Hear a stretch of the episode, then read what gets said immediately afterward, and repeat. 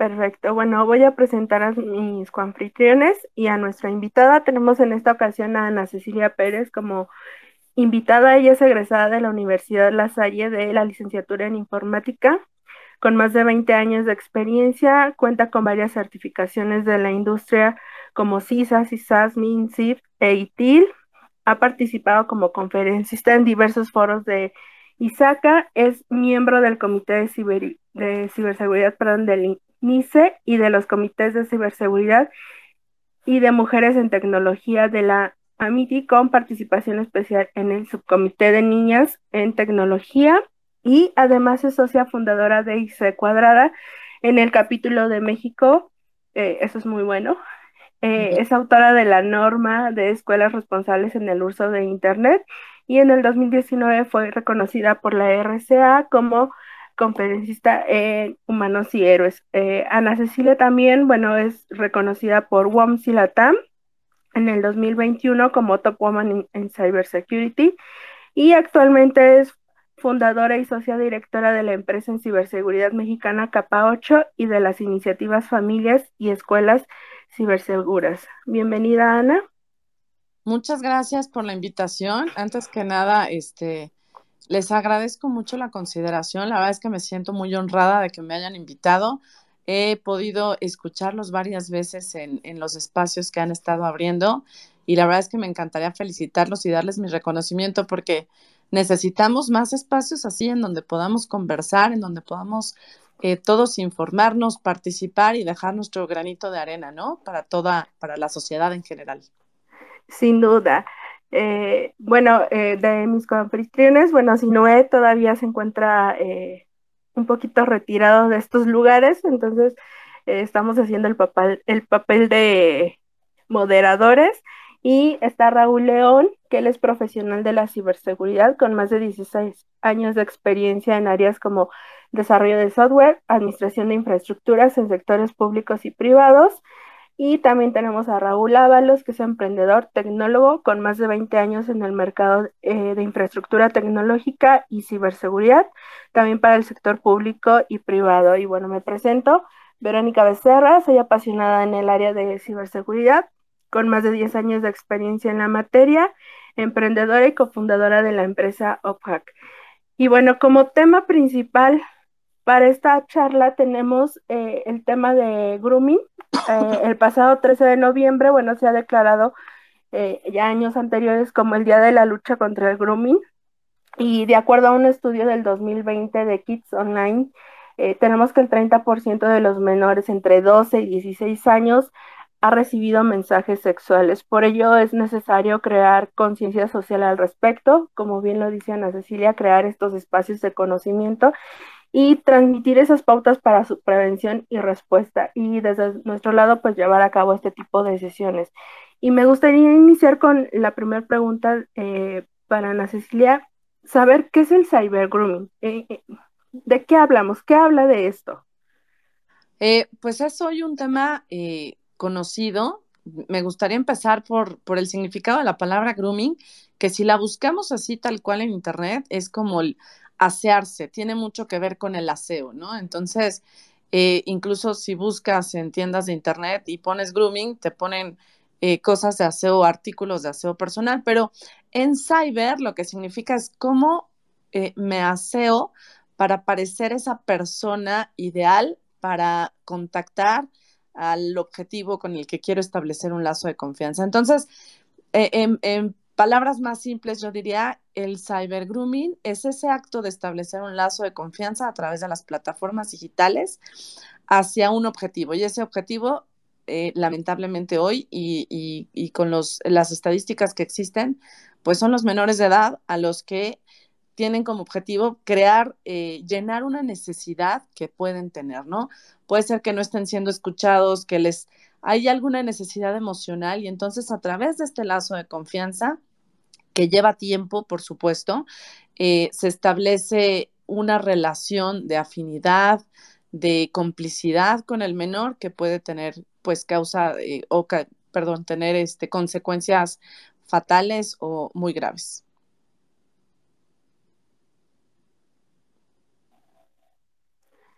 Ahí no sé si ¿Alguno de los Raúl nos quiera comentar algo adicional?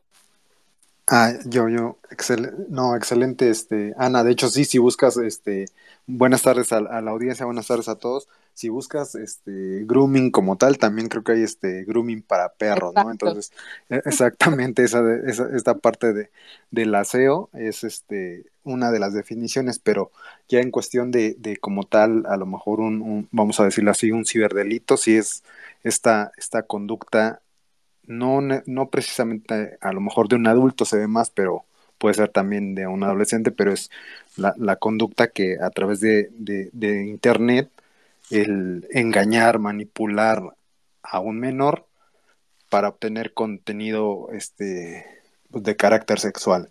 No nada más puede ser, a lo, a lo mejor puede ser una interacción, una interacción por medio de una, a lo mejor una llamada, con, a lo mejor ya está con la cámara web, a lo mejor este envío de contenido, a lo mejor fotos, incluso también se puede dar eh, el, caso que, que lleguen a, hasta concretar un encuentro.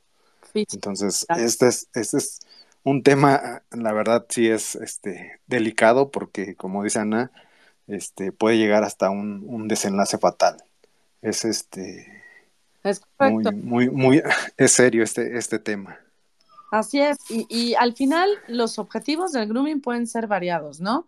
Como bien lo dijiste, eh, uno de ellos puede ser el poder tener contenido sexual, eh, pero el contenido sexual para ejercer a lo mejor alguna extorsión económica. Lamentablemente, y me parece importante resaltar en este espacio, es que México, de acuerdo a la OCDE, que es la Organización para la Cooperación y el Desarrollo Económico, pues dice que somos el primer lugar en contenidos de pornografía infantil y de distribución y el segundo lugar en abuso sexual después de Tailandia. Y pues grooming es precisamente, o el cyber grooming es uno de estos métodos a través de los cuales se logran estos objetivos.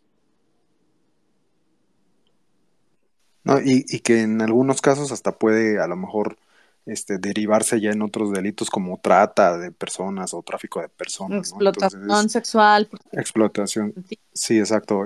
Es, es, este... es un tema grave y me parece que, este, no sé si, si, si de, de repente no dejo hablar a los moderadores, contrólenme, por favor, pero me parece que es súper importante establecer más espacios como este, como lo mencioné al principio, porque al final muchos padres de familia, sobre todo aquellos que no están tan familiarizados con los temas tecnológicos, eh, pues están muy ajenos a todo lo que está pasando en el entorno virtual. Y entonces cuando les hablas de términos como el cyber grooming, que también a lo mejor podríamos en, en, en otros foros decir cyber grooming es igual a el engaño hacia los menores de edad, como para que les llame más la atención y se unan y se suban a estos foros y entonces explicarles, oye, cuando tú dejas a tu hijo con un dispositivo, con una plataforma digital, y tú crees que está en su recámara y está muy seguro, pues hacerlos conscientes que el hecho de que estén en su recámara aislados, solos, con internet, pues es como si los hubieras dejado a media calle en, en la oscuridad de la noche, sin saber quién los está contactando, con qué motivos, qué les está pidiendo, y cómo les puede afectar eso en su salud emocional en una primera instancia. Claro, y creo que también aquí, como bien lo dices, entran los padres y hay algo importante que también, y, creo que muchos lo hemos visto en, en las redes sociales, es que los mismos padres comparten contenido de sus hijos inocentemente pero no sabemos quién está alrededor de nosotros, ¿no? Eh, como dicen, al final, este tipo de ataques también muchas veces eh, conciernen el círculo eh, de confianza que tenemos alrededor. Entonces, también el compartir ese tipo de materiales hace que estos o, llamados este, groomer, depredadores, bueno, se acerquen a los niños para obtener ciertos beneficios, por así llamarlo. Así es, así es. Eso nos lleva a otro anglicismo, ¿no? Que también es conocido, digamos, en, nuestra, en nuestro medio, que es el sharenting, y que es el hecho de que los padres, obviamente con toda la emoción de lo que significa ser padre de familia, eh, y que nace eh, tu hijo y que da los primeros pasos y cualquier actividad o aquel, aquel suceso que nos parece relevante lo queremos compartir en Internet. Y ahí hay otro, otra estadística que menciona que para 2030, que 2030 pues no falta demasiado, el tiempo se va volando, dos terceras partes de los casos de suplantación de identidad van a ser originados por sharenting. Es decir, nosotros como padres de familia estamos poniendo en bandeja de plata eh, el perfil digital de nuestros hijos y que hoy está siendo utilizado precisamente para suplantar su identidad. Y la verdad es que qué mejor perfil que el de un menor de edad que no tiene historial económico, que tiene un perfil completamente limpio y que entonces se utiliza para acceder a, este, a lo mejor a servicios del gobierno, a instituciones financieras por créditos, etcétera. Y cuando el menor de edad resulta que ya es mayor de edad, cumple los 18 y, por ejemplo, quiere rentar, quiere acceder a su primer instrumento financiero de banca, no puede porque trae un historial que no tenía ni idea debido a un tema de suplantación de identidad. Entonces, este tema de, del engaño, eh, eh, que es el grooming hacia un menor, pero también si a eso le juntamos la falta de conocimiento de que como padres de familia estemos exponiendo la vida de nuestros hijos, que además es una violación a un derecho eh, con el cual nacen, que es el derecho a la privacidad y que los padres de familia deberíamos de ser los primeros en proteger pues la verdad es que estamos exponiendo a los niños de una manera impresionante y son, son los más vulnerables en, esta, en, este, en estos momentos, ¿no? Sí, totalmente de acuerdo, Ana. Este, precisamente tratando de ligar un poquito esto que, estás comentando, eh, ahora sí que como ayuda a, los padres, eh, ¿cómo, ¿cómo, pueden darse cuenta o cuáles serían los principales eh, factores con los que podríamos detectar que hay cybergrooming? ¿Cuáles señales podríamos encontrar eh, en nuestros hijos? Hay, hay varias. Eh, algo que es muy importante es que para poder detectarlos, pues tenemos que ser padres cercanos a nuestros hijos, ¿no? Entender qué les gusta, qué no les gusta, su comportamiento, cómo se desenvuelven. Tenemos que entender también que no se desenvuelven de la misma manera en casa con papás que con sus amigos. Y entonces con ese perfil y esa claridad del comportamiento de nuestros hijos, eh, sí tenemos que estar muy alertas cuando vemos temas como cambios de humor. Eh, de repente si tenían mucha confianza y empezamos a ver que tienen pérdida de autoestima, que tienen crisis de ansiedad, de tristeza, de que los vemos muy aislados, eh, temas como depresión, por ejemplo, si su rendimiento escolar llevaba cierto nivel y de repente baja ese rendimiento escolar, o si eran niños muy introvertidos y de repente, perdón, muy extrovertidos y de repente son, eh, se vuelven más introvertidos, lo cual no empata con sus características normales, o eh, se conecta a internet pero se esconde, trata de aislarse en casa, que no vean con quién habla, eh, incluso, por ejemplo, oye, hijo, préstame el equipo porque necesito ver algo en internet. No, no tomes mi equipo. Esa ansiedad porque nadie tome los dispositivos que utiliza son algunas de varias señales que tenemos que, que, tomar en cuenta. Y por supuesto, no van a ser siempre las mismas en todos los casos, ¿no? Incluso, por ejemplo, temas como pues era muy amigo de Pepito y ahora resulta que es muy amigo de Juanito y no entendemos como qué pasó en esa relación, eh, porque como bien dijeron, el grooming no, no eh, el, digamos, el escenario más peligroso es de un adulto hacia un niño para fines tanto de, explotación sexual, de, de, trata, de extorsión, etcétera, pero también puede darse cuando otro niño pues tenga otros objetivos que también ya se han dado y trata de establecer ese lazo de confianza a lo mejor desde una perspectiva o enfoque diferente. Eh, también eh, se hacía ciertas actividades que le motivaban y que somos conscientes como padres de familia que lo motivaban y de repente las deja de hacer, eh, pues son, son los focos amarillos, yo le llamaría, que tenemos que tomar en cuenta eh, para revisar si no hay un tema tanto de acoso como de grooming, etcétera. No, aquí como lo menciona, lo, han mencionado, lo menciona Ana, la responsabilidad de los padres es fundamental. Uno, ahora sí que como, como padres o como a lo mejor este, cuando tenemos esta parte de, de la seguridad, de recordemos que es un poco como lo mencionaban en un espacio, es es un poco de percepción. Cuando nosotros estamos a lo mejor en casa sentimos que, que no, que no pasa nada, ¿no? Que, que, ahí estamos seguros.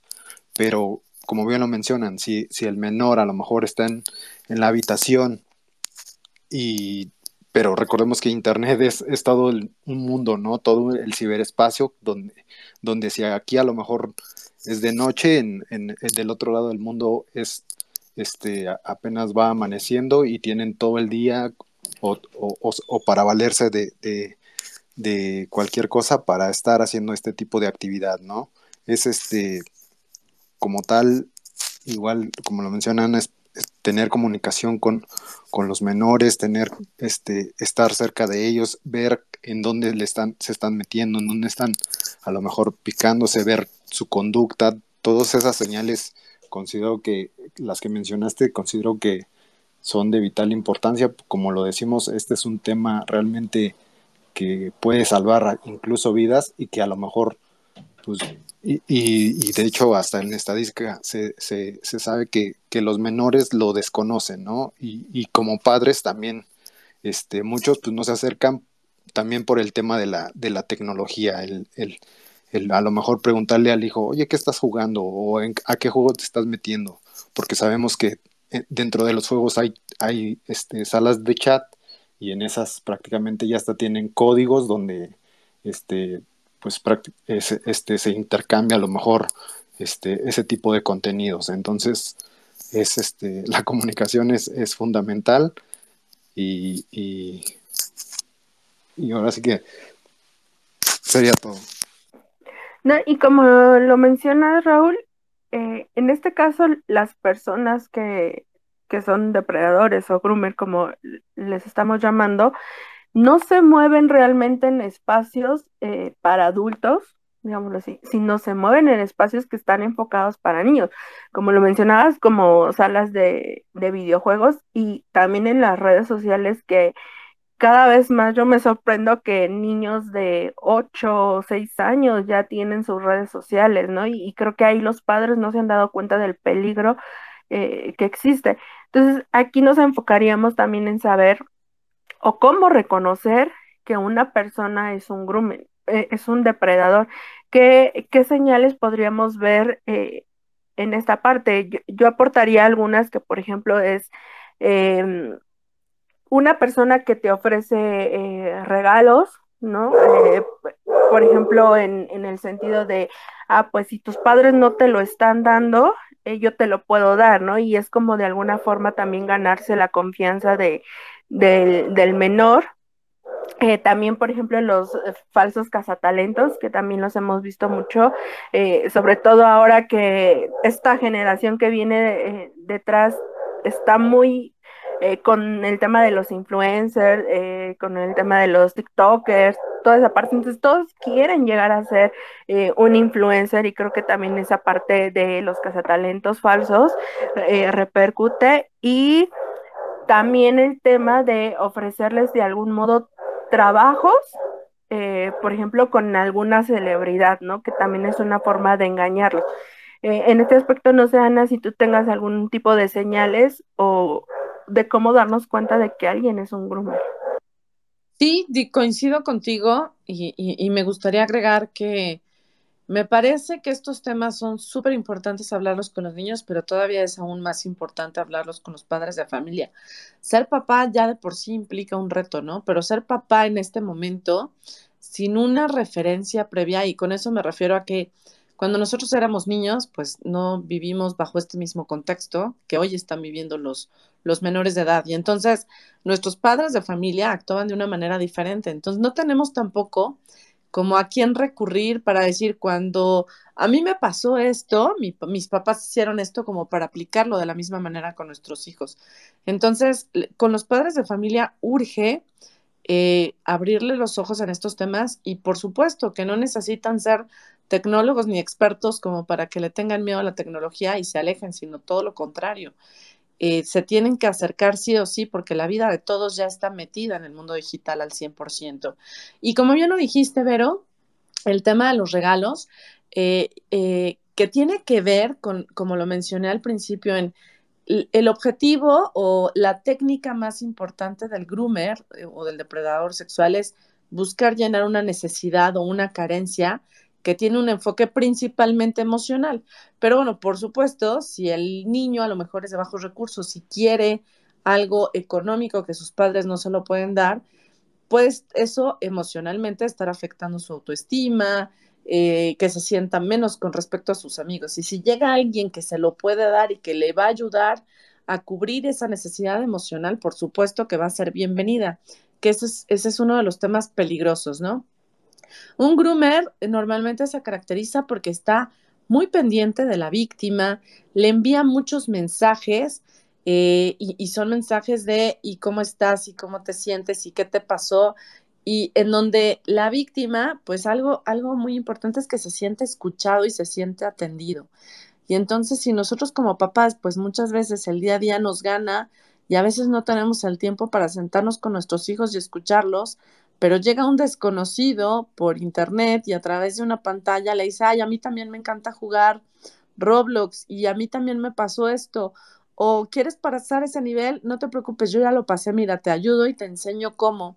Se está llenando ahí un vacío que tienen los niños y que por lo tanto es mucho más fácil de acceder por los groomers. Em, otro, otra característica es que eh, buscan o les le piden a la víctima que los mensajes de comunicación que establezcan se mantengan en secreto. Eh, pregunta mucho sobre el contexto de la víctima y de su círculo cercano, es decir, y a qué escuela vas, y en dónde vives, y a qué se dedican tus papás, y qué haces los fines de semana, y cuando tus papás están trabajando, con quién estás en casa. Es decir, se arma el escenario completo del contexto del niño y pues eso le ayuda incluso a identificar mejor las vulnerabilidades emocionales eh, que el niño puede tener para establecer mucho más fuerte o más rápido ese lazo de confianza. Eh, por supuesto, logran que se les comparta información eh, personal y ya cuando llegan a realizar actividades de chantaje, de manipulación incluso extorsionar, bueno, es un escenario muy claro, ¿no? Estos serían las características principales que yo veo para identificar un groomer. Ok, Ana, este, ahorita precisamente que comentabas al inicio que además de tratar de, de orientar a los niños, estar ahí con el tema de los niños, este, que también era importante el tema con, eh, o tratar este tema con, con, los adultos. ¿Tú desde qué, desde dónde crees que se tenga que, que realizar este tipo de campañas con las que podamos concientizar de mejor manera a los padres? Eh, ¿Sería a través de las escuelas? ¿Crees que la infraestructura que, están, eh, que hay en las escuelas nos pueda dar ese, esa base para poder dar este tipo de, charlas, este tipo de, consejos este, para ello? ¿O tiene que venir de, desde el gobierno o la iniciativa privada? ¿Tú, tú, tú cómo lo ves en, esa, en ese aspecto? Eh, sí, sí, Raúl, yo creo que hay, hay que hacer varios esfuerzos. Uno de los que veo como el punto clave es que pues los padres de familia tenemos hijos y los hijos van a la escuela, ¿no? En el mejor de los casos porque ha habido mucha deserción escolar. Pero la escuela sí creo que debe de ser ese punto de quiebre que eduque y les abra los ojos a los papás y los haga conscientes de todos los riesgos y amenazas, independientemente del nivel socioeconómico, eh, del tipo de escuela, etcétera. Hoy prácticamente todos los niños tienen acceso a un teléfono inteligente y no necesariamente porque sea propio, sino porque incluso pueden estar usando el de los mismos papás. Eh, y con este acceso, eh, y como bien lo dijo Vero antes, hay niños que hoy a los ocho años ya traen, ya tienen su cuenta de red social, ya algunos ya tienen su propio celular, y muchas veces es porque los mismos padres caemos de la presión de es que mamá, mis amigas ya tienen teléfono, ¿cómo no voy a tener teléfono? ni, modo que te lo esté pidiendo porque tú te sales a trabajar y cómo me voy a comunicar con ellas, ¿no? Eh, y, no se dan cuenta que en realidad los estamos poniendo en un aparador en donde los exponemos a, tanto a cosas buenas, ¿no? Hablando con, sus amigas, etcétera, como agresiones eh, que pueden llegar a, daños en la integridad física. Y, y sí creo que debe de haber una campaña, dado los niveles de agresividad, de acoso, incluso en términos, hay, eh, Microsoft generó un reporte de incivilidad digital que habla qué tan agresivos estamos en Internet y, y, los niveles son alarmantes, o sea, hay mucha agresión en Internet. Entonces, darle una red social y darle un teléfono inteligente, pues es como pararlo al centro de, una, eh, de un ring de box, esperando que no le toque algún golpe al niño. Eh, si esto no lo tomamos en cuenta, eh, la verdad es que estamos creando generaciones que van a crecer dañadas, afectadas, con baja autoestima, pero además con un nivel de agresividad porque me agredieron y porque me tengo que defender. Entonces yo sí creo que desde el punto de vista de gobierno se deben de generar campañas, se debe de crear una campaña importantísima de alfabetización digital en todos los niveles y por supuesto si queremos que las instituciones educativas formen ese parteaguas que ayude también a educar a los padres de familia, eh, no como un deseo, sino como una necesidad urgente, también eso nos lleva a educar a los docentes. Y ahora con la pandemia, pues vimos que, que temas como dejar de dar clases en un salón físico y empezar a dar clases a través de plataformas digitales les costó mucho trabajo a los docentes, pues eh, es importante esa alfabetización, no nada más para el uso de las plataformas digitales, sino para el entendimiento de los riesgos que conllevan y que incluso los mismos educadores, docentes, sean los primeros que también en la interacción que tienen hoy con los niños, sobre todo ahora que la mayoría ya regresaron eh, físicamente a los salones, pueden darse cuenta de esos cambios de comportamiento y pueden alertar a los papás cuando alguno de estos eh, estas señales de que un niño está siendo víctima de groomer que mencionamos antes se pueda estar presentando. Y entonces hay que hacer un trabajo conjunto entre la escuela y los padres de familia para, para apoyar al menor. Eh, me parece que sí deben de hacerse dos estrategias importantes pero hay como muchos pasos en el medio, ¿no? Eh, por un lado, para que, los, para que las escuelas se eduquen, pues también hay que educar a las escuelas. Y ahí yo creo que como iniciativa privada hay muchas asociaciones. Eh, me parece que todos nosotros los que estamos en este foro eh, tenemos toda la intención, las iniciativas, de la iniciativa de dar pláticas, de concientizar, de, de, crear una línea de apoyo. y la verdad es que mientras más seamos, y con que, por ejemplo, en esta sesión de hoy a una persona o a dos personas se les prenda el foco con lo que digamos y digan, oigan, no, a ver, hijos, vamos a sentarnos, cuáles son los peligros en Internet. Definamos en casa, que eso me parece que es una práctica que urge, eh, eh, definamos en casa qué es público y qué es privado, ¿no? Entonces, a lo mejor en casa decimos, es privado el decir a qué escuela van, en dónde trabajamos como papás y en dónde vivimos. Eso no se publica. O tomamos la decisión de que las redes sociales publicamos pues nuestros gustos y algunas cosas, pero nuestros perfiles son privados, pero eh, no nos puede contactar personas que no conocemos, no subimos fotos personales. Y ya que esa, por ejemplo, cultura de seguridad se crea dentro de las familias, pues también en el núcleo familiar, también extenderlo a, los, al resto de la familia, es decir, ¿qué caso tiene que yo como familia decida que no voy a publicar fotos familiares, pero cuando hay una fiesta de cumpleaños el tío toma fotos y todas las fotos las publica? Eso es una invasión a la privacidad y eso es una violación al derecho de la privacidad. Entonces, me parece que la iniciativa privada somos los que debemos de ser la punta de lanza para educar escuelas, para educar familias y pues buscar cómo apoyar a gobierno para que establezca esta campaña de alfabetización digital. Perdón si me extendí demasiado. No, no te preocupes, es tu espacio. Y bueno, antes de continuar, eh, igual a todos los que nos están escuchando, si tienen dudas, eh, preguntas, adelante, pueden solicitar el micrófono.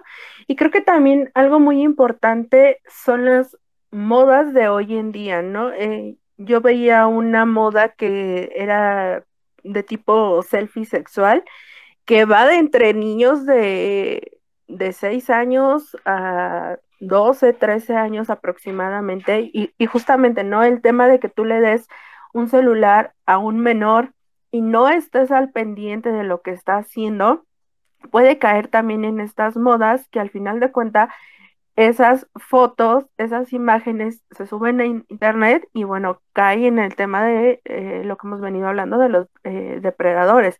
Entonces creo que también es muy importante ver en qué están metidos eh, nuestros hijos para también apoyarlos y como bien dices tú, Cecilia, de decir, a ver, esto es privado, esto no se publica, saber diferenciar esas dos situaciones, ¿no?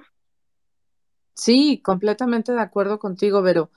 Eh, y, la, digamos que tiene como muchas aristas este tema, porque como bien lo dices, ¿no? Está de moda y entonces tomo fotos y, las envío y demás, pero ahí llegamos a otro tema, ¿no? El sexting. Comparto fotos de connotación sexual con mis amigas, con mis amigos, como con qué objetivo, ¿no?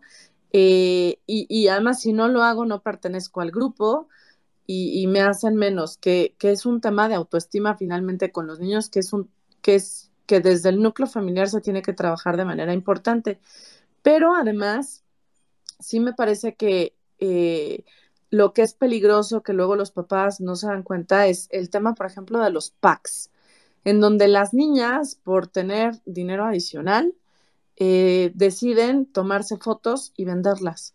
Y entonces las fotos este, son, al final, son de contenido sexual, podría, pueden considerarse como pornografía infantil y es impresionante que varios niños en sus teléfonos traen esas fotos, las comparten, las distribuyen eh, y ya por, por unos pesos, sin incluso saber los papás que los hijos tienen eh, fotografías de contenido sexual en sus teléfonos por menores de edad, que eso está penado con años de cárcel y con multas.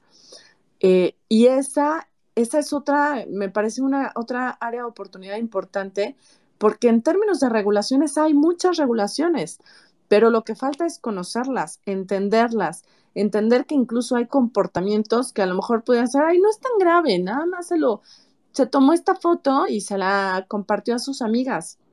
No, sí es grave. Eso es pornografía y está almacenado en los teléfonos de los chiquitos y eso es delito. Hoy está considerado como un delito y la mayor parte de los padres de familia no lo sabe. Adelante, toca yo. Si quieres tú, tú primero, Ah, adelante. No, adelante. y, a- y aparte, y aparte, Ana, eh, toda esa exposición, vamos a dejarlo ya del tema del delito, la exposición que recibe el menor, como lo, bien lo mencionabas al principio, puede llegar hasta desencadenar a lo mejor un suicidio, ¿no? Por, por todo a lo mejor, este, la, la, no vamos a decir la burla o todo a lo mejor de sus compañeros o, o que lo lleguen a ver, de, o sea, la vergüenza que a lo mejor ellos sienten. Supongamos, ahora sí que hablando un tema de, de, de, de un ejemplo, este, de viva voz, tengo una amiga que, que tiene, o por modas también, como lo estaban mencionando, tengo una amiga que, que me comentaba que, que su hijo quería ser youtuber, ¿no? Y, y ya sí, me enseñó uno de sus videos y ahí su hijo grabándose. Es, su hijo es pequeño. Este, ya después de un tiempo, este, otra vez la volví a saludar y le digo, ¿cómo va? Este, ahora sí que el canal de tu hijo, ¿no? Me dice, no, este, ya, ya no, ya no lo tiene o ya lo cerró. Le digo, ¿por qué? Dice, es que lo empezaron a molestar. Y yo pensé que lo empezaron a molestar de, de como estaba un poco gordito, dije, a lo mejor le hicieron bullying, ¿no? Claro. Dice, no, no, este, lo empezaron a molestar de que, que estaba bien bonito, que, o sea, así, ya conductas, ahora sí que propias ya de grooming, Claro. y ahí fue también yo donde, pues, desgraciadamente a mí también se me, se me fue comentarle de estos riesgos, ¿no? Pero lo bueno que ella estuvo atenta a lo, a lo mejor a los comentarios que iban, que iban saliendo y, y actuó de manera este, rápida, ¿no? Desgraciadamente hay muchas, como decimos, muchos padres de familia, no tanto a lo mejor sabemos que trabajan, sabemos que tienen sus pendientes, pero no tienen esa dedicación, ¿no? Y, y, y pues no sabemos en, en qué pueda terminar todos esos tipos de comentarios, hasta dónde puedan llegar con el menor. Sí, por supuesto. Digo, la, la verdad es que lo que, le- lo que está sucediendo hoy es que eh, pues los niños y los jóvenes creen y, que ser youtuber es muy fácil. Pues al final la verdad es que es muy fácil. Prendes tu teléfono, prendes lo que tengas eh, y te empiezas a grabar, pero lo que se les olvida es que no todo es color de rosa y que han sido expuestos a un sinfín de comentarios. Y lamentablemente lo están viendo incluso ya como una carrera, como para qué estudio en la universidad, para qué eh, me esfuerzo tanto, si hay youtubers que ganan cantidades exorbitantes de dinero y los hay y existen y lo sabemos y eh, por supuesto son, son contados, ¿no? O, o, más de los que quisiéramos, pero no dan un, correcto ejemplo a nuestros niños, les hacen creer que la vida es muy sencilla, que cualquiera que se suba a YouTube y que se empiece a grabar y que haga su canal, pues el día de mañana va, a ganar millones de, de, dólares, lo cual no es así necesariamente. Hasta para ser youtuber hay que tener talento y enganchar a la gente y no todos tenemos esa capacidad, pero la influencia que ya ejercen sobre los niños y los adolescentes y el hecho de que como papás no estemos pendientes incluso de quiénes son esos ejemplos a seguir o de quiénes son fans nuestros hijos, es peligroso precisamente porque de ahí es de donde se destapan muchas actividades que pueden eh, tener desenlaces fatales.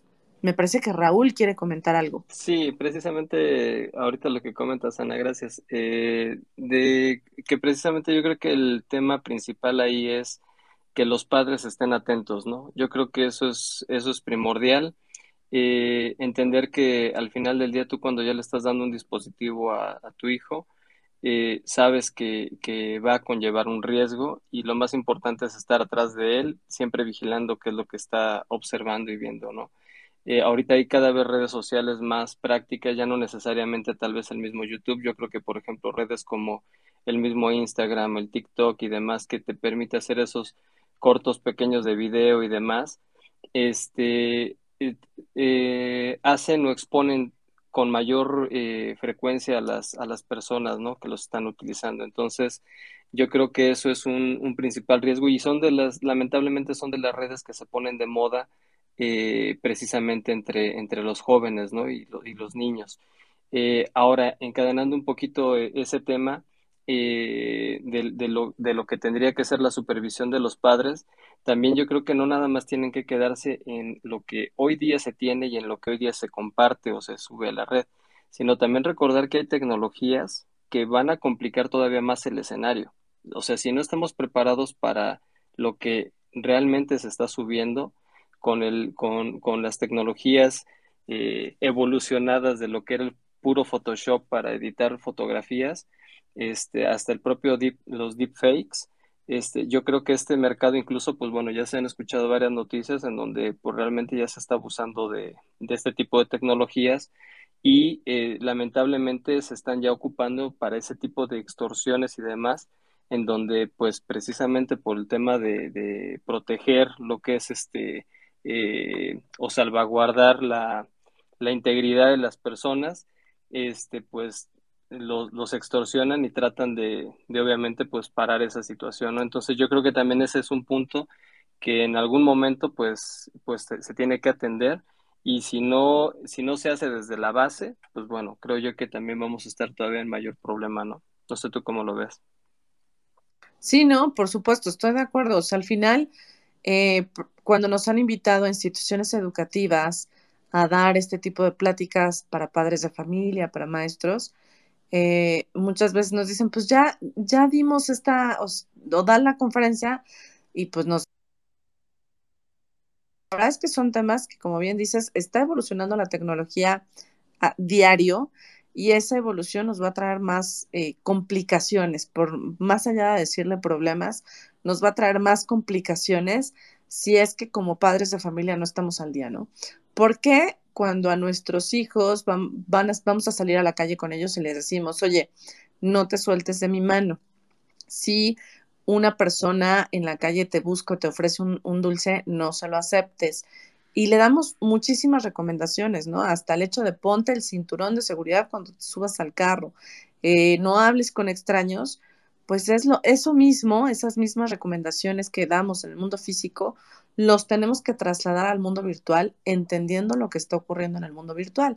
Entonces, eh, eh, también si como padres de familia eh, mi hijo se empieza a sentir mal, le duele el estómago, inmediatamente lo llevamos al doctor, pues mi sugerencia aquí o mi recomendación es hacia los padres de familia es no están solos, hay muchísimas asociaciones, habemos muchos que queremos apoyar pues apóyense de todos nosotros, ¿no? Pero es importante que estén abiertos a informarse, que estén abiertos a entender.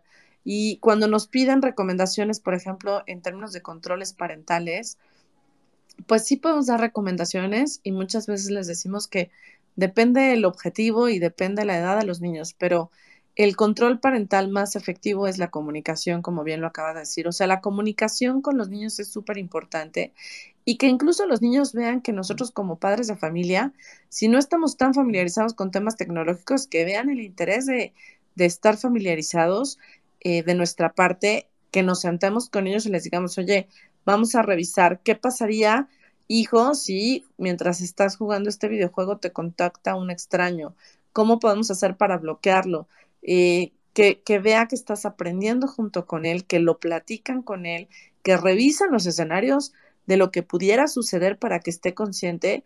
Y la verdad es que el riesgo se reduce de manera importante porque el primer lazo de confianza que tenemos que buscar que exista entre los niños es con los padres de familia. Y obviamente si ese lazo de confianza no existe con los padres de familia, pues se va a buscar con alguien más en donde el niño se sienta escuchado y se sienta atendido. Entonces nosotros somos los primeros que tenemos que establecer ese lazo de confianza, demostrar que si no somos expertos en temas tecnológicos, queremos aprender. Los niños también, por supuesto, como buenas esponjitas que son a esas edades, nos pueden enseñar, pero además juntos podemos definir cómo protegernos y cómo proteger al resto de la familia. Y entonces cuando desde chicos los tomas a la mano con todos estos temas, eh, y estás abierto a escuchar foros, a escuchar espacios como, como este, eh, me parece que el escenario se vuelve un poco menos complicado o menos difícil para los padres de familia. Claro, es importantísimo el tema de, la comunicación y la confianza entre padres e hijos. Creo que así como en algún punto eh, los padres hablan de la famosa conversación de, sexo con los hijos, creo que también esto eh, debería de ser previo a, ¿no? Conocer como que esas, em, esos métodos eh, en cuál nos pueden eh, atacar, en cuál nos pueden, pues de alguna forma abordar a los niños, pues que ellos también lo sepan, ¿no? Porque bien lo decíamos, el niño probablemente no sabe cómo reaccionar porque no lo conoce. Entonces se queda de una forma, eh, pues en su mundo eh, y no tiene la forma de expresarlo, ¿no? Y probablemente tenga miedo a que lo regañe, ¿no? ¿Por qué? Porque a lo mejor la otra persona eh, le dice, pues si tú le dices a, a tus papás, yo voy a hacer esto, esto y esto, o no te van a creer que digamos son como que las típicas frases que llegan a usar estos depredadores, ¿no? Entonces creo que también hablar con ellos, decirles eh, qué es lo que tendríamos o en qué tendríamos que fijarnos para detectarlo es bastante importantísimo para que ellos sepan reaccionar. Sí, exactamente como lo mencionan, pero también recordar que, que esta parte de grooming obviamente el groomer se hace pasar prácticamente hasta también igual por un niño, ¿no? Utiliza hasta el lenguaje a lo mejor también del niño. Entonces que, que a lo mejor este, ahora sí, el menor detecte que no está hablando precisamente con, con otro niño, pues eh, ahí a lo, es donde la, la, la, ayuda de los padres, el estarles revisando a lo mejor los chats o, qué fotos a lo mejor hay en el celular, y no tanto llegar al tema de prohibición, porque sabemos que, que cuando se prohíbe algo, pues más lo hacemos, ¿no? Entonces, este, ahora sí que también otro, otra, este, otra experiencia, también igual con una amiga, este, pero en, el, en el tema, en un juego, no me acuerdo si era Roblox o Fortnite u otro, pero igual, este, ella ya hasta decía que, que, tenía, este, por decirlo así, su novio, vamos a decirle Pedrito, y, y mi amiga, su mamá, eh, ya pensó que era el Pedrito que iba en su escuela, ¿no? Entonces ya le, ya le, le comentó a la mamá de Pedrito, oye, tu hija, este, tu hijo, este, interactuar con, con, mi hija y hasta se hicieron novios y todo, pero resulta que, que el otro Pedrito, el, el, Pedrito verdadero, pues no, no, este, él no jugaba eso, ¿no? Entonces ahí mi amiga afortunadamente también toma la decisión de, de, de bloquear, por decirlo así, a ese usuario o, esa cuenta y también este, estar revisando constantemente este, qué tipo de conversación llevan en, el juego o en, o en los chats que, que, ella maneja, su hija maneja. Entonces es, es fundamental esta parte de, de, comunicación con el menor, de, de, como padre la, la, revisión de en dónde se está metiendo, en, en, qué es lo que está haciendo y no tanto por, el tema de, como les decía, de, prohibición, sino de, revisar para prevenir este, este tipo de, incidentes.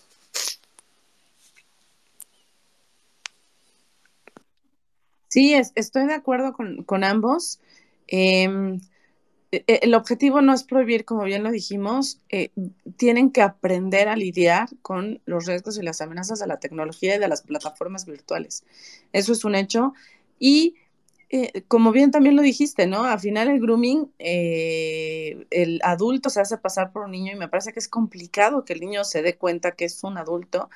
Puede darse, por supuesto, pero si se da cuenta de señales que ya hayamos platicado previamente con los menores de edad, como, oye, si te dice que las conversaciones no las comentes con nosotros, si te empieza a pedir información personal que es privada y que te hemos dicho que no compartas, o si em, te quiere dar algún regalo, te quiere eh, concertar una cita y verte físicamente en persona, pues este, cuidado porque en realidad no sabes con quién estás hablando, ¿no? Esos, esos escenarios son muy importantes y esos detonadores de, de para poder, que nos sirvan para identificar quién es un groomer, serían como la clave para reducir la exposición a, pues a temas ya mucho más complicados, ¿no? En caso de que el niño accediera a dejarse manipular o a entregar información por, por el groomer.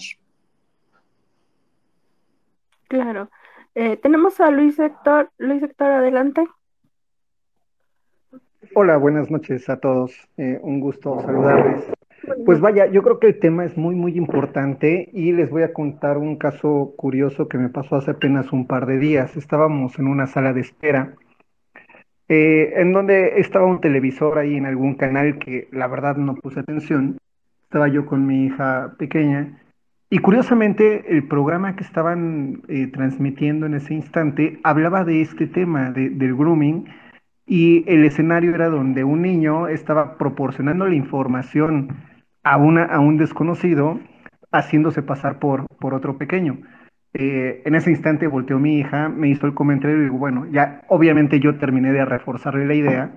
Eh, claro que el programa que obviamente no terminamos de ver y no recuerdo cuál era, pues está tocando el tema, entonces nos damos cuenta que ya es algo que empieza a, ser bastante importante de llevarlo a nuestras casas y bueno, sí que lo hagamos muy reflexivo hacia los niños, ¿no? Entonces, pues vaya, es lo que quería resaltar porque sí es, es sumamente importante, ¿no?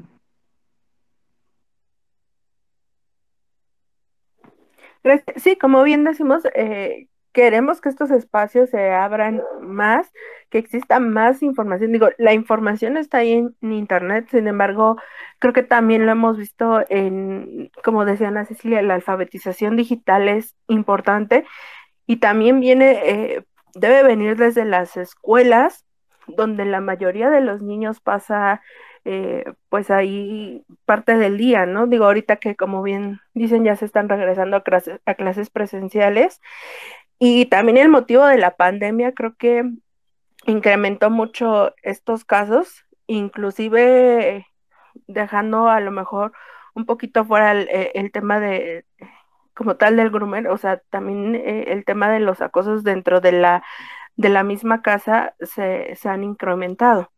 Entonces creo que sí es importante pues abrir estos espacios y qué bueno, ¿no? Que, que, que sigan existiendo y que vayan existiendo eh, muchísimos más. Sí, yo creo que el, hecho de hablar, de abrir estos espacios eh, y que las, eh, nuestro, nuestra audiencia se sienta con la confianza de platicarnos como lo acaba de hacer Luis o de exponernos sus dudas o requieran algún consejo, etcétera, pues que sientan que tienen en quienes apoyarse, ¿no? Y me parece que eso pues es el granito de arena que nosotros que estamos más familiarizados con los temas tecnológicos, que vivimos con esto día a día, pues es donde tenemos que hacer nuestro granito a, la sociedad para apoyar. Y como bien lo hemos dicho en, en, muchas ocasiones, Internet tiene que ser un entorno seguro para nosotros y para nuestros niños, pero para que sea seguro, pues tenemos que estar educados al respecto. Sí, correcto. Y incluso este, ahorita que, que bien eh, comentan esa parte de la educación, eh, yo también comparto eh, esa misma idea que tienes, Ana, de que desde la iniciativa privada creo yo que podemos impulsar mucho a través de estos espacios, foros, el mismo, eh, esa misma capacitación o transferencia de conocimientos hacia las propias familias, conocidos, amigos, etcétera. Creo yo que podemos ir dejando esos granitos de arena por todos lados para, ir, para ir avanzando, ¿no? Como sociedad. Sin embargo, yo también creo que la parte de, del gobierno tiene que tomar un poco más en serio este asunto. Eh, y yo creo que ellos pueden hacer una buena labor también en esa cuestión, no nada más en el tema de la legislación, porque digo, igual y ahorita si quieren lo tocamos también en ese punto, a ver si nos puedes orientar un poquito en, esa, en ese tema.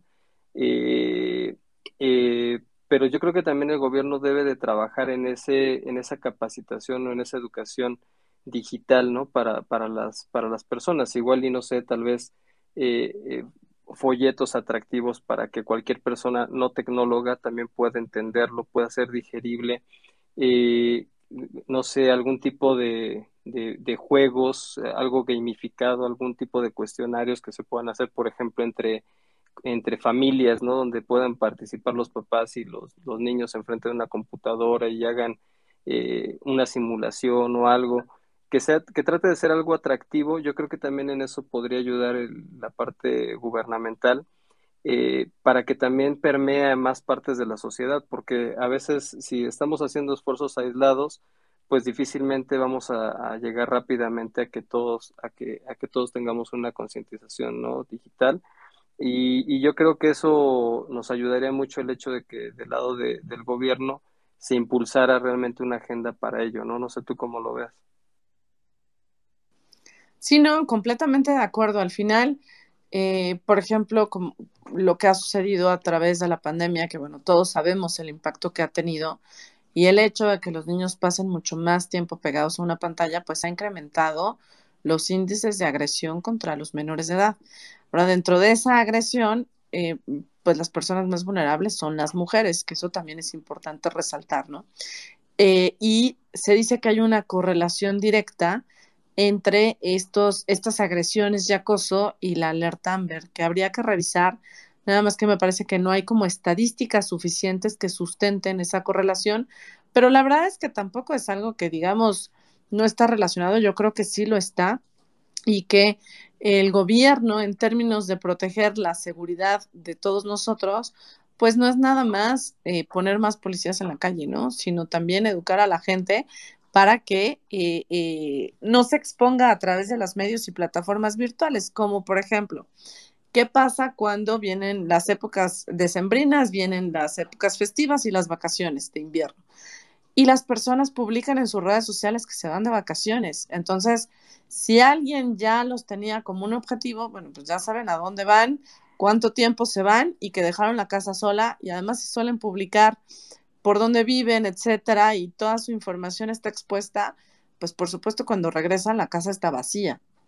Entonces, todas estas campañas, como bien lo dijiste, se tienen que dar, por supuesto, desde el gobierno con la alfabetización digital eh, en todos los niveles. Los adultos mayores, por ejemplo, estamos hablando de grooming, que va muy orientado a los niños, pero al final los adultos mayores, que son las personas de la tercera edad, quienes eh, les cuesta mucho más trabajo también entender, adaptarse y familiarizarse a las plataformas digitales, pues son otro, eh, otro segmento de la población muy, muy, vulnerable porque es muy fácil que caigan entre este tipo de, pues de engaños en donde también puede haber personas que se hagan pasar como los groomings, como los groomers hacia los niños, pues son groomers hacia personas mayores que son, al final, es como una técnica de ingeniería social, ¿no?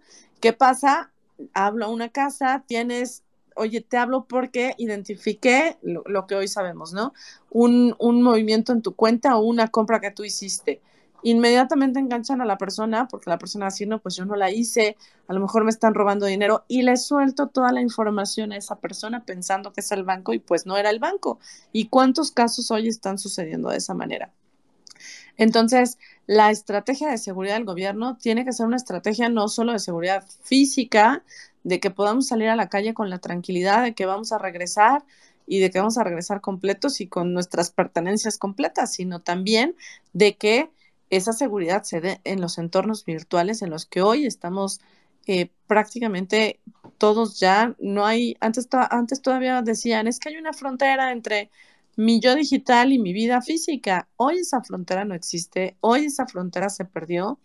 Tenemos que apoyar al gobierno, sí, como iniciativa privada, en recomendarles qué estrategia seguir, en poner, poner nuestras manos y nuestro tiempo para tener este tipo de conferencias, de pláticas, de asesorías, de generación incluso de material, como bien dijiste, folletos eh, físicos, folletos digitales, anuncios en donde ayudemos a la población a, que le lleguen estos mensajes y a que tome decisiones eh, con el objetivo de protegerse a sí mismo y a su familia.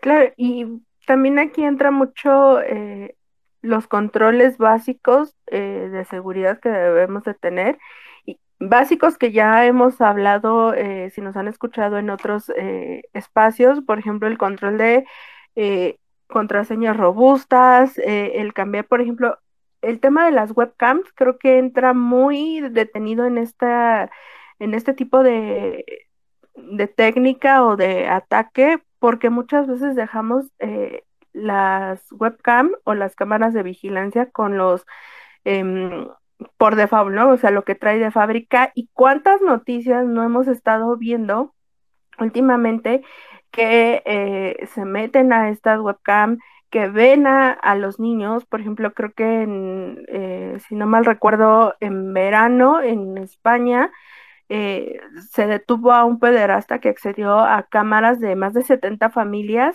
y que obtuvo más de mil grabaciones de niños eh, desnudos.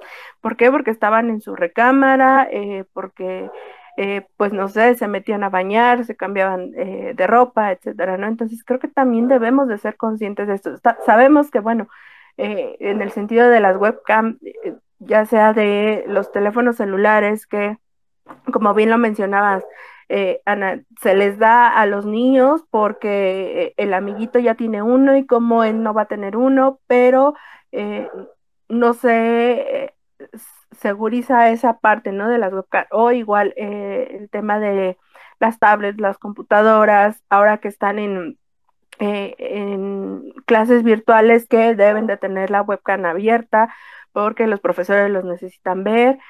Eh, y igual, ¿no? Las cámaras que ponemos en nuestro hogar, ¿no? Tener también esa como em, sensibilidad de cambiar todos esos parámetros que vienen por fábrica.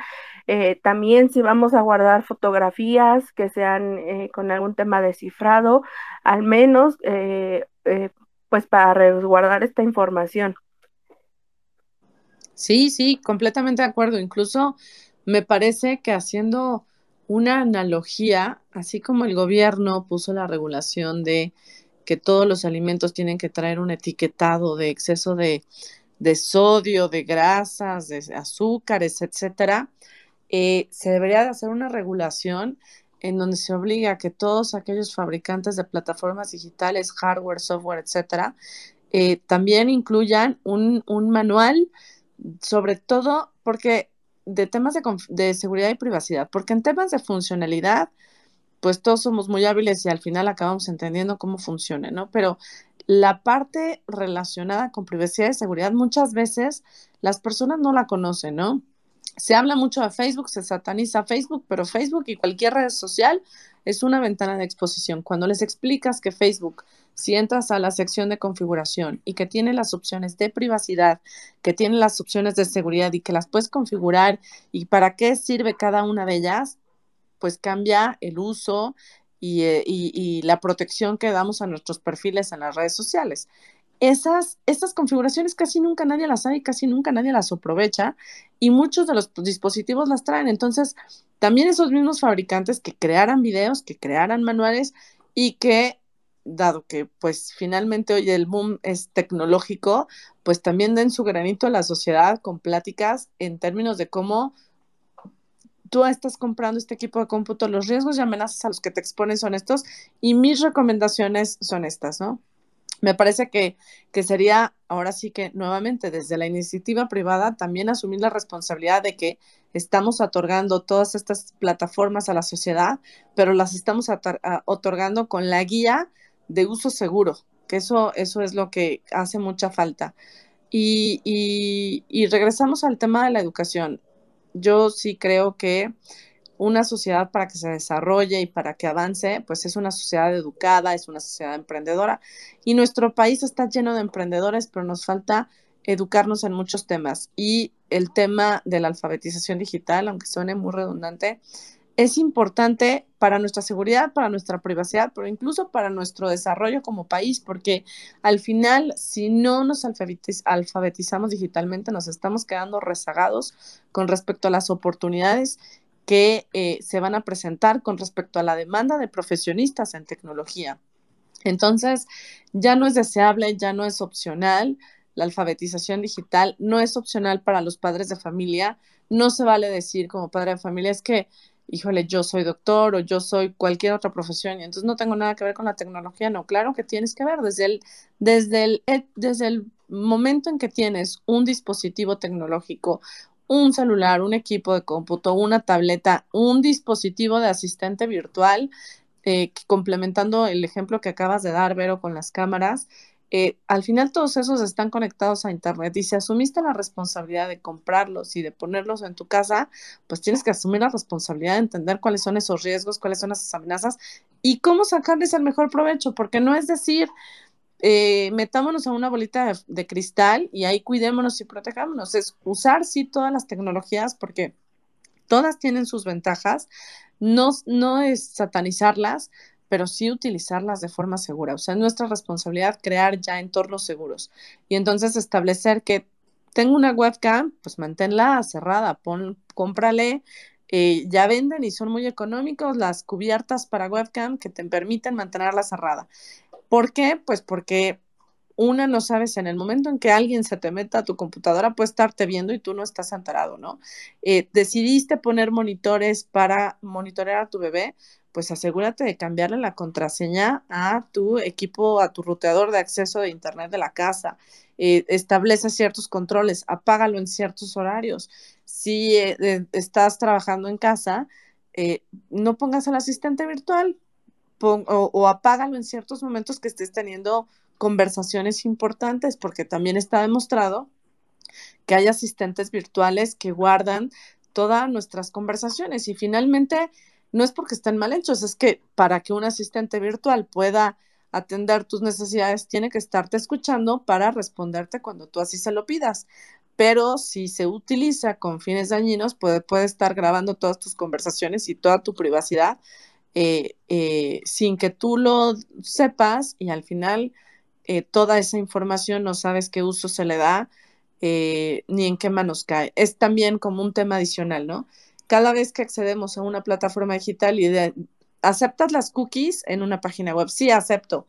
¿Leíste las condiciones de privacidad? Sí, las acepto. Y no tenemos idea de qué estamos aceptando. Y es otro tema también de educación. Necesitamos saber decidí entrar a Facebook, pues necesito entender que cada vez que yo publique algo, qué es lo que le estoy cediendo a, Facebook, para qué lo va a utilizar, con quién lo va a compartir.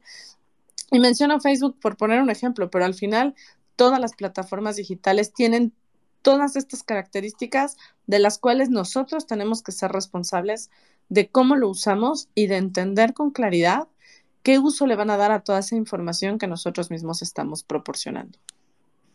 Claro, y por ejemplo ahí también, eh, sobre todo el tema de los videojuegos em, que instalamos en, en los dispositivos, el tema de los permisos, ¿no? A veces nada más le damos siguiente, siguiente, siguiente y no nos estamos dando cuenta que les estamos dando permiso. Y en muchos de ellos, o sea, te piden desde la ubicación, el acceso, eh, bueno, si tienes a contactos, el, a imágenes, a cámara, a micrófono, pero eh, yo veo que a algunos padres les da igual y le dan siguiente, siguiente y lo instalan y ya se lo dan al, al niño para que se tranquilice, ¿no? Y creo que también es estar pendiente mucho de ello. Fíjate que yo, em, bueno, tengo un, un, primito y justamente eh, una vez este, viendo que tenía un celular, vi que se metió a YouTube y estaba viendo videos y videos, y en esa forma en que tú le vas a dar siguiente, siguiente, siguiente, eh, así a los videos, de repente llegas a unos que dices, pero ¿por qué estás viendo eso? ¿no? Y creo que también eh, los niños en la curiosidad que tienen y que al final es una cualidad que, que tenemos de niños, eh, el darle siguiente y empezar a ver videos que no deberían de ver, también es importante estar ahí al pendiente, porque si no mal recuerdan o si en algún momento lo, lo llegaron a ver, eh, fue hace dos, tres años más o menos, justamente en YouTube se estaba dando la situación de que empezaban a poner videos de tipo eh, pornográficos, pero en la sección para niños. Entonces también ahí es, es un tema importante, ¿no? Que aunque esté eh, la aplicación para niños, bueno, saber qué es lo que están viendo. Sí, por supuesto, es, es como decíamos, ¿no? Desde cuando tú crees que tu hijo está este, en, en su recámara solo y entonces está seguro, está en su computadora, pero está seguro porque está en casa, pues en realidad no está seguro y no sabe lo que está haciendo, ¿no? Y, por ejemplo, una de las recomendaciones que se hacen es, pues que vea el Internet, sí, pero que lo vea desde la sala, en donde tú puedas estar pendiente o desde algún punto de, la casa, en donde tú puedas estar pendiente de qué está viendo, y con quién está hablando, qué tipo de conversaciones está teniendo, de tal manera que con oportunidad puedas incluso, si llegara, por ejemplo, a tener acceso a contenido inapropiado, pues con oportunidad puedas tú eh, hablar sobre ese contenido, porque regresamos al punto que habíamos comentado antes, ¿no? No se puede prohibir y sí se pueden poner controles parentales, sobre todo para los niños más chiquitos, para que ciertos contenidos idealmente, pues, no, no tengan acceso a ellos, pero conforme van creciendo esos controles parentales, eh, resultan inútiles porque mientras más grandes, pues es más fácil que les den la vuelta, ¿no?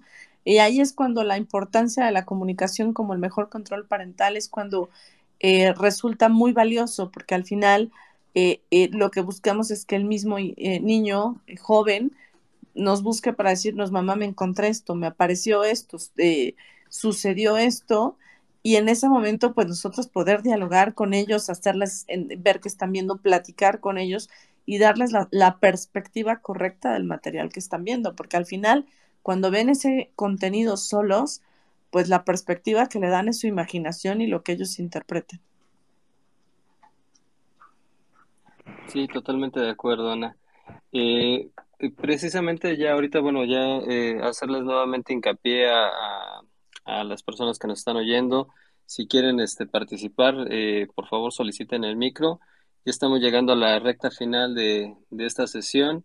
Y por ahí teníamos una, una última pregunta, este, Ana, eh, con respecto al tema de eh, si nos puedes orientar con el tema de que si estamos enfrentando un tipo de delito de grooming, este, ¿cuál sería la sugerencia? ¿Dónde pudiéramos acudir? ¿Qué es lo que se tendría? ¿Cuáles serían los pasos que tendríamos que seguir eh, para poder estar o salir de ese, de ese problema? Este, Ana, por favor. Pues algo importante eh, que hay que mencionar es eh, cualquier evidencia que podamos tener cuando identificamos que estamos siendo víctimas de acoso, de grooming, es guardar la evidencia y sí reportarlo. Algo que falta en nuestro país es que muchos de los casos no se reportan. Eso nos afecta tanto en estadísticas porque no tenemos números reales o el contexto real de lo que está sucediendo y que al final el no reportarlo pues estamos dejando que este tipo de depredadores pues sigan haciendo este tipo de acciones con más personas. Entonces, guardar evidencia, buscar a la policía cibernética, a su número telefónico, tienen correos, etcétera. El número telefónico es el 088, denunciar que estamos siendo víctimas y, por supuesto, notificar, eh, hacerles saber a los menores de edad que tienen que notificarlo a sus padres de familia, a sus maestros, etcétera, pero como padres de familia, pues saber que este tipo de acciones son un delito, que están regulados y que es muy importante siempre reportarlos. Excelente, excelente, perfecto. Este, pues bueno, no sé, este, ah, por ahí Luis tiene, tiene, este, adelante, tiene la palabra Luis. Gracias, Raúl. Pues vaya, realmente reforzar un poco el comentario de Ceci, la verdad es de que mientras se dan las condiciones a nivel gobierno para armar una estrategia en torno al tema, pues nos, nos queda la responsabilidad a nosotros.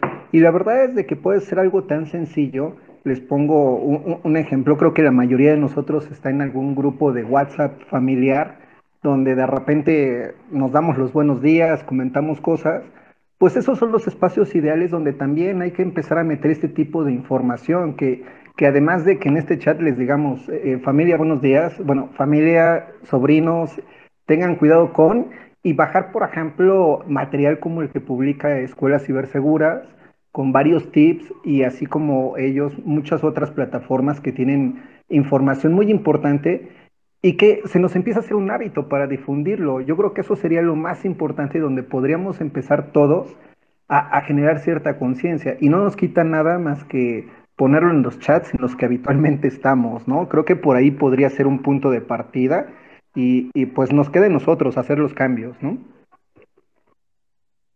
Completamente de acuerdo contigo, Luis. Eh, eh, tenemos que asumir la responsabilidad, o sea, como padres de familia, como tíos, como primos, etcétera, ayudar a las personas de la tercera edad, ayudar apoyar a los menores de edad y poner el ejemplo también, ¿no? Eh, eh, al final, eh, no es la protección del dato en sí, es la protección de nuestra propia seguridad, es la protección de nuestra integridad. eso es lo que estamos buscando y no hay nada más importante que nuestra propia integridad en términos de protección y sí tenemos que asumir la responsabilidad y no podemos decir es que a mí no se me da el tema tecnológico. Tenemos que familiarizarnos, tenemos que involucrarnos, tenemos que eh, llenar esos faltantes emocionales que pudieran tener los niños y que al final son la clave que utilizan los groomers para, para establecer esos lazos de confianza, ¿no? Y esos lazos de confianza tienen que ser primero entre padres e hijos antes que con personas ajenas. Sin duda, y creo que así como compartimos memes en los grupos, creo que también eh, podemos compartir este tipo de, de, información, como bien lo menciona Luis y, y, Ana Cecilia, creo que también queda de nuestro lado hacer ese trabajo y justamente algo de lo que decía de Ana Cecilia, que muchas veces no se denuncian este tipo de, delitos, porque al final de cuentas son delitos. Eh, yo leía eh, la semana pasada que al menos el, 96, el 99% de los casos no se denuncian justamente porque la mayoría de los niños no sabe que ha sido víctima de un abuso y se dan cuenta ya cuando en el caso de que la persona haya sido detenida y se llega a revisar el material, pero si no, sin duda, este pasa como tal desapercibido. Eh, no sé si alguien más tenga alguna duda o comentario y si no, bueno, pasaríamos al tema de ya de las conclusiones. Eh, por favor, Ana Cecilia, tus conclusiones. Sí, muchas gracias, Vero. Eh, pues para mí la, voy a ser a lo mejor un poco redundante, pero eh, sí quiero enfatizar, el mejor control parental es la comunicación. Es muy importante explicarle a los niños y también a los padres de familia los riesgos que se corren en Internet, eh, de la misma manera como las, eh, recomendamos a nuestros niños tengan cuidados en el mundo físico. obviamente, en función de la edad del niño o del joven, hay que explicar qué es un pederasta, qué acciones comunes realizan este tipo de personas para que lo puedan identificar y notificar inmediatamente a papás, además de la importancia de hacerles saber que no debe de ceder a ninguna de sus peticiones. Em, ya no hay marcha atrás, estamos en un mundo virtual eh, como lo dijo Raúl, cada vez más complejo, con nuevas plataformas. Eh, esto, esto ya no tiene marcha atrás. Entonces, eso de decir de me quedo atrás porque a mí no se me da lo de la tecnología, pues sí se nos da porque hoy todos tenemos un teléfono inteligente, la mayor parte de las personas tienen una red social, ah, cuando menos WhatsApp es una red social también, la tenemos todos, entonces sí o sí tenemos que eh, subirnos en esta ola para que eh, nuestra familia, el futuro de nuestros hijos, se vea protegido y que se acerque, ¿no? A todas aquellas asociaciones, organismos, eh, personas que tengan, eh, que estén este, proveyendo información en sus páginas web, que estén dando pláticas Eh, desde Escuelas Ciberseguras estamos abiertos a asesorar, a capacitar, a apoyar a quien lo necesite, pero así como nosotros hay muchos más. Entonces, eh, acercarse y pedir ayuda. Entonces, así como van al pediatra a pedirle ayuda de, cuidar la salud de sus hijos, pues que también se asesoren. Hay muchos recursos en Internet, hay mucha información que apoya eh, y finalmente está en nuestras manos el hacer claro el escenario que se está viviendo hoy en términos de acoso informático, de los ciberdelitos que están creciendo día a día y no hay más, es, es en nuestras manos reportarlos, en nuestras manos tomar las acciones y las decisiones necesarias para protegerlos. Muchas gracias, Ana Cecilia. Eh, Raúl León. ¿Qué tal? Antes que nada, este, Ana Cecilia, muchas gracias por, por haber estado en este espacio.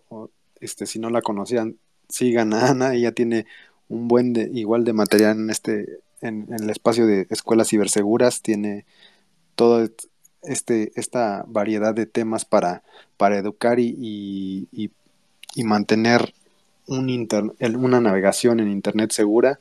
Y pues ya este, en mis conclusiones en este tema igual retomo la comunicación de los padres hacia los menores, hablar del tema, involucrarse en lo que ellos también, en sus actividades, en lo que están jugando, en dónde están entrando, es fundamental y pues la hablar de esta navegación segura, ya sea en, en la casa o en la escuela, es, es, este fundamental. Es hablar, es este día a día, como lo mencionaba Luis, es un hábito, no es, no es tanto, es más, eh, hay un buen de información este, gratis en internet, entonces podemos tomar eh, esa información y, y también aportar nuestro granito de arena para prevenir a lo mejor de, de, todo esto que estamos comentando con que se prevenga uno de estos casos que, aunque no lo parezca, es, va en aumento, como lo decían, en la pandemia aumentó exponencialmente, es, este, sería de mucha ayuda. Entonces, muchas gracias por, por escucharnos y, sería todo. Gracias, Raúl. Eh, creo que teníamos a Adolfo, había solicitado el micro. No sé si nos escucha. Creo que está conectando. Sí, Adolfo. Ah, buenas noches. Adelante. dar un comentario como aporte a lo que estaban mencionando respecto a compartir información en comunidades o en grupos de mensajería a los que pertenecemos con la familia y nuestros conocidos. Eh, con la finalidad de aportar, me gustaría compartir que eh, alguna vez en algún eh, experimento eh, hicimos, logramos detectar que la efectividad en la comunicación de, en estos grupos muchas veces depende del formato en el que lo realizamos. Y me, me gustaría recomendar que este tipo de comunicación se pueda realizar en un formato anecdotario Muchas veces la información que compartimos, por ejemplo, a través de documentos o ligas de Internet, en estos eh, chats o en estos grupos pasa de largo, ¿no? Desapercibido. Entonces, tal vez eh, esta información, si la podemos nosotros leer, si la podemos nosotros analizar o incluso parafrasear en un texto corto, o si es una información que requiera o que sea un poco extensa, tal vez en algún audio, y siempre tiene mayor impacto ah, en, a, nivel de anécdota, a nivel de, de, lo que nosotros queremos compartir por la importancia que consideramos y, me parece eh, conveniente compartirlo ahorita que lo mencionaba. Muchas gracias. Muchas gracias, Adolfo. Sí, creo que eh, coincido totalmente, incluso en, hasta en videos que pudieran eh, compartirse. También hablábamos en sesiones pasadas que para el tema de los niños se pudieran hacer de tipo cuentos, que incluso ya hay algunos que existen. Hace poco compartimos uno de Caperucita, eh, que entornaba el tema de como que del phishing. Entonces creo que ese tipo de materiales, como bien dice Adolfo, que sean concretos, sencillos, tendrían muchísimo mayor eh, impacto las imágenes eh, visualmente creo que llaman más la, atención. Muchas gracias, Adolfo. Y pasamos con Raúl Ábalos para su conclusión. Sí, muchas gracias, Vero. Pues antes que nada, agradecerte, Ana, por habernos acompañado. Ahora sí que un gusto eh, tenerte aquí en este espacio.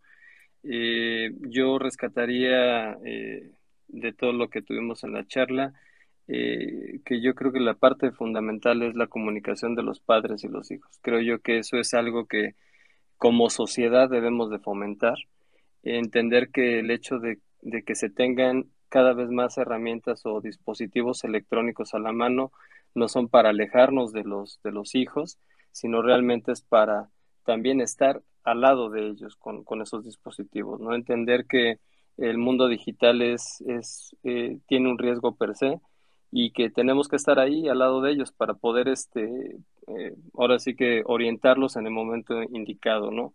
Eh, aquí yo vería también dos puntos importantes. Del lado de los tecnólogos, yo creo que es tratar de seguir poniendo nuestro granito de arena con todos los que podamos, eh, ya sea en nuestras mismas redes sociales, este, con nuestros familiares, con nuestros amigos.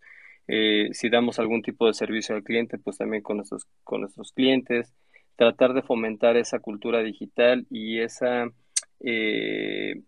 esa concientización de, ciberseguridad, ¿no? De, de, tratar de estar eh, a la defensiva, ¿no? Eh, obviamente, como lo comentaba Ana, no, no necesariamente satanizar las cuestiones tecnológicas, sino simplemente saber que se tienen que mirar con respeto y, y este, ocuparse eh, de la manera que son y tratar de, estar siempre seguros ¿no? con, con ellos. Y del lado de las personas que son no tecnólogas, yo creo que también es tratar de fomentar a que ellos este, también se involucren, o sea, recordar que eh, no los exime el hecho de que porque no tengas una carrera afín a, la tecnología, digas, ah, pues bueno, es que yo compré el teléfono y se lo di a mi hijo y es que como yo no sé de tecnología, pues bueno, mi hijo es el que se despacha solo, ¿no?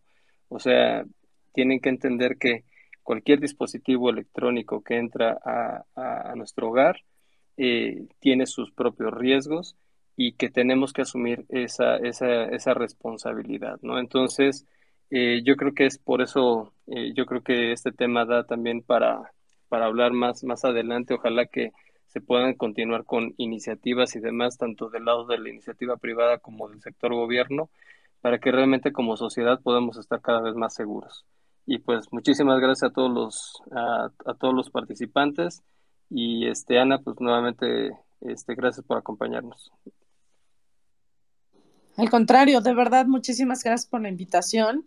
Este, los sigo desde hace ya varias semanas, los eh, continuaré siguiéndolos y ha sido un placer eh, conversar y compartir con ustedes en este espacio. Muchas gracias. Muchas gracias. Eh, igual, bueno, creo que debemos de ser conscientes del problema, porque si no somos conscientes de esto, poco vamos a saber cómo eh, reconocerlo y cómo actuar. Eh, bueno, pues muchas gracias a todos los que nos acompañaron, a, Ana Cecilia, a Raúl León, a Raúl Ábalos. Em, vamos a estar viendo si organizamos otro space antes de que termine el año y si no, bueno, pues ya nos estaríamos viendo a inicios del próximo año, pero bueno, muchas gracias a todos los que nos acompañaron esta noche.